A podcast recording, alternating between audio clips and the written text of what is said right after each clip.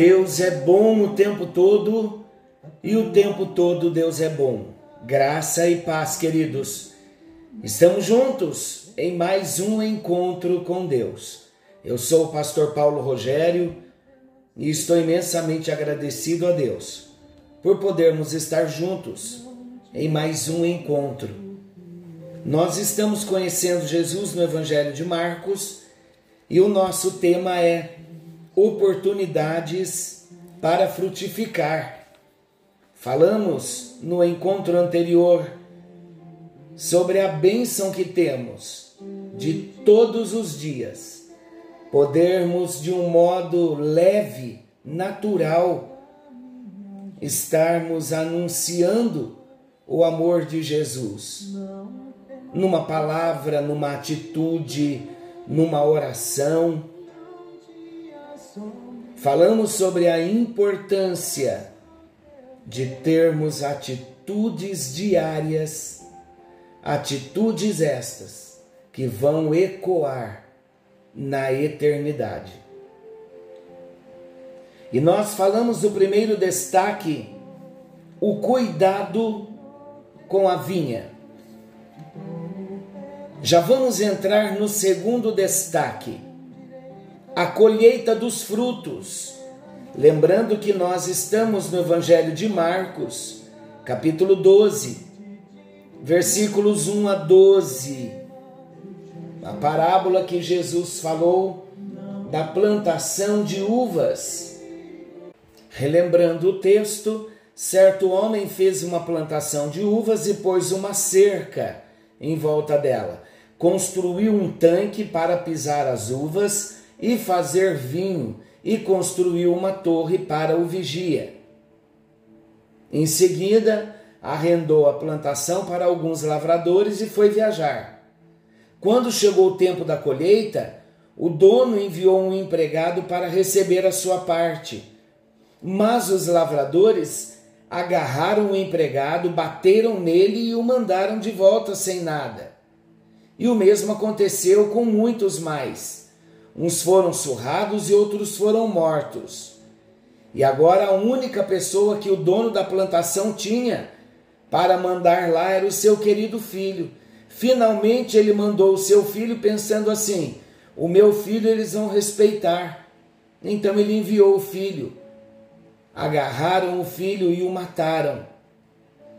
E jogaram o corpo para fora da plantação.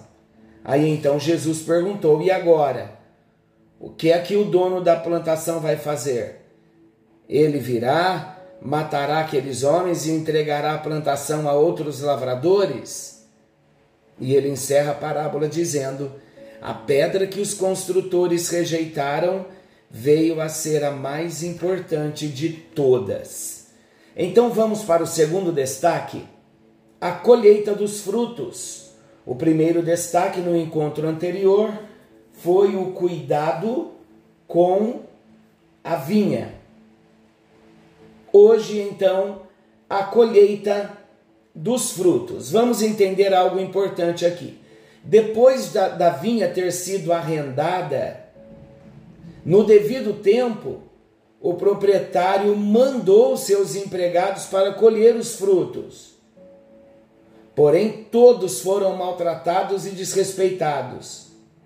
Voltaram-se, os que puderam, os que não foram mortos, voltaram para o seu senhor com as mãos vazias. O exemplo refere-se ao tratamento. Preste bem atenção. Olha o que Jesus estava querendo dizer. Ao tratamento que a nação de Israel deu aos profetas que falavam em nome do Senhor. Muitos profetas foram desprezados torturados e aprisionados. Por fim, o proprietário mandou o seu próprio filho para colher os frutos.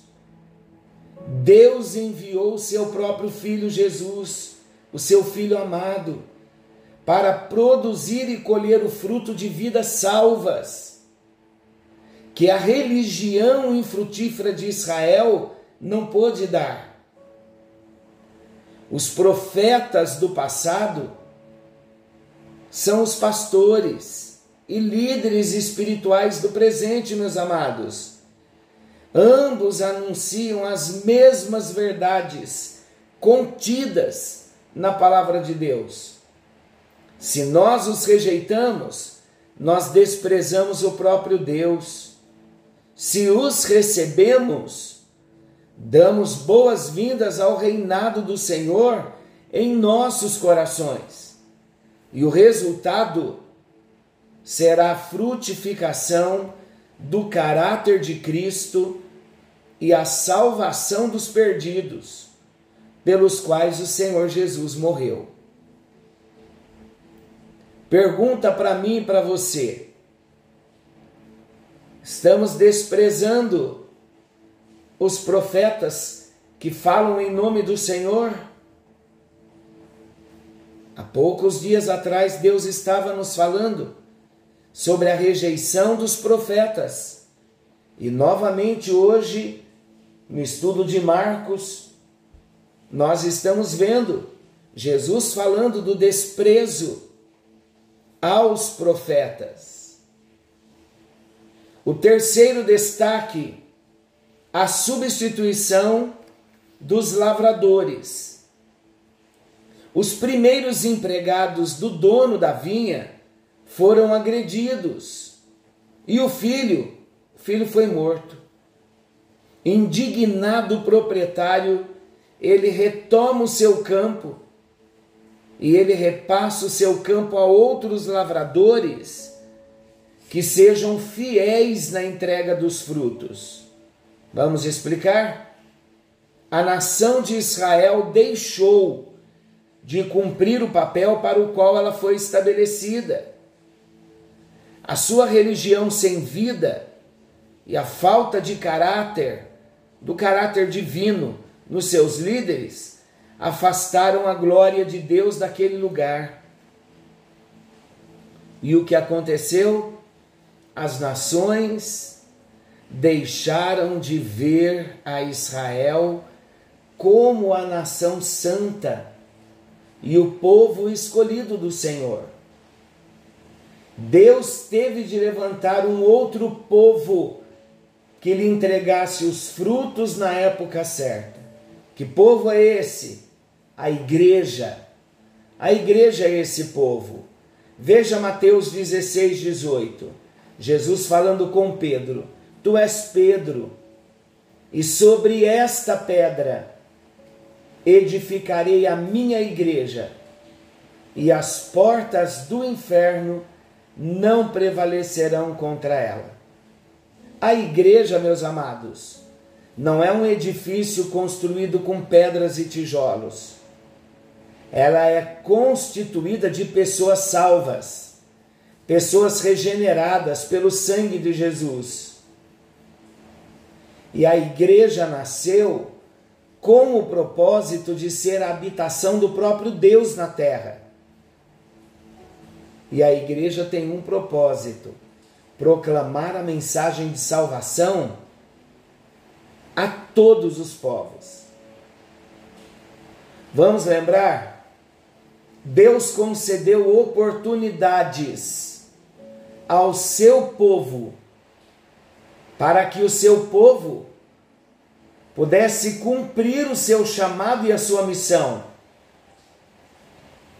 Na falha de Israel, o Senhor então levanta a igreja, que é o templo do Espírito Santo, e é a responsável pela proclamação do Evangelho da salvação em Jesus.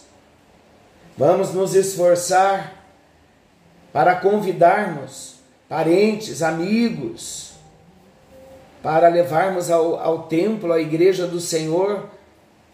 Vamos propor em nosso coração, queridos, sempre estar aproveitando as oportunidades para anunciarmos o amor de Jesus Cristo que salva o pecador.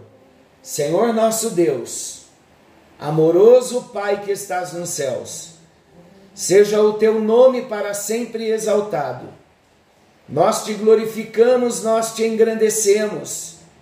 Porque hoje, como igreja, nós temos um papel: anunciar as virtudes daquele que nos chamou das trevas para a sua maravilhosa luz. É nosso compromisso como igreja.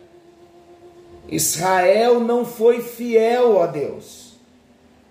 E nós, enquanto igreja, temos esta missão e precisamos ser fiéis a Ti. É a nossa oração. No bendito e precioso nome de Jesus, aquele que vive, aquele que reina para todo sempre. Amém. Amém. E graças a Deus, Deus o abençoe. Que a bênção do Senhor venha alcançar a sua casa, a sua família. Algo novo está vindo à luz na nossa nação e na sua vida, na sua casa. Jesus está voltando, não se esqueça. Que o Senhor venha nos abençoar. Desejo a vocês uma noite de bênção. Fiquem todos com Deus.